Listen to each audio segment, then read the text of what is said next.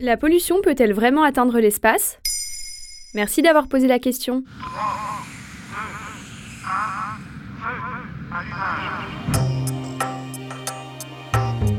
Alors que nous continuons de dégrader notre planète, nos mers et nos terres, voilà que la pollution gagne l'espace.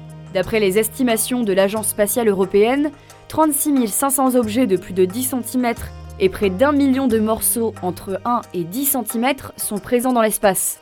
Et pas la peine de rejeter la faute sur une quelconque autre forme de vie, puisque ces déchets viennent bien de la planète Terre et plus particulièrement de nos satellites. Comment ça? Eh bien, d'après le site Greenly, la première forme de pollution spatiale est causée par les débris spatiaux. Ce sont simplement des objets que l'homme a créés, envoyés dans l'espace et qu'il n'a jamais récupérés.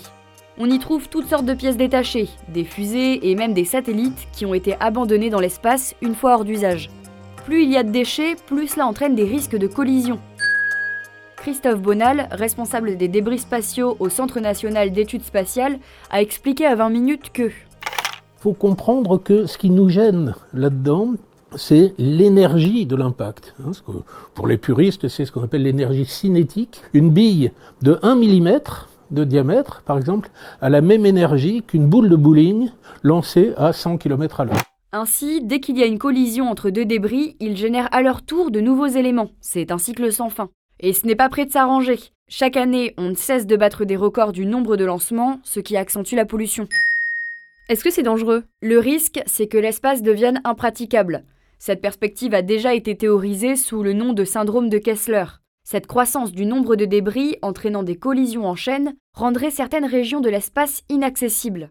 D'ailleurs, si ce scénario catastrophe vous dit quelque chose, c'est normal, il a déjà été traité dans le film Gravity. Pour illustrer, Jeanne Warner, le directeur général de l'Agence spatiale européenne, a confié à TV5 Monde Imaginez à quel point la navigation en haute mer serait dangereuse si tous les navires perdus dans l'histoire dérivaient toujours au-dessus de l'océan. Pour rappel, l'espace est essentiel dans l'utilisation de beaucoup d'objets de notre quotidien. Par exemple, les satellites fournissent des signaux de navigation pour les GPS, relaient les signaux pour la télévision, ou encore permettent la transmission de données pour utiliser Internet. Et est-ce qu'il y a des réglementations pour éviter cette situation? Oui, en effet, il y a 25 ans, des directives ont été établies pour envoyer les satellites en fin de vie sur ce qu'on appelle des orbites cimetières, ou encore des orbites poubelles. Elles sont situées à plus de 36 000 km de la Terre. Cet éloignement permet d'éviter tout risque de collision entre le satellite en fin de vie et d'autres satellites encore opérationnels.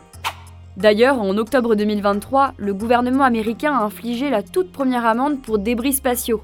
Dish Network, un opérateur américain de télécommunications et de télévision par satellite, a été condamné à une amende de 150 000 dollars pour avoir omis de désorbiter correctement l'un de ses satellites. Voilà comment la pollution a atteint l'espace. Vous souhaitez réagir à cet épisode? C'est possible et ça se passe sur Spotify. Vous pouvez commenter l'épisode et répondre au sondage du jour directement sur l'appli. Maintenant vous savez, un podcast Bababam Originals, écrit et réalisé par Joanne Bourdin. Si cet épisode vous a plu, n'hésitez pas à laisser des commentaires ou des étoiles sur vos applis de podcast préférés.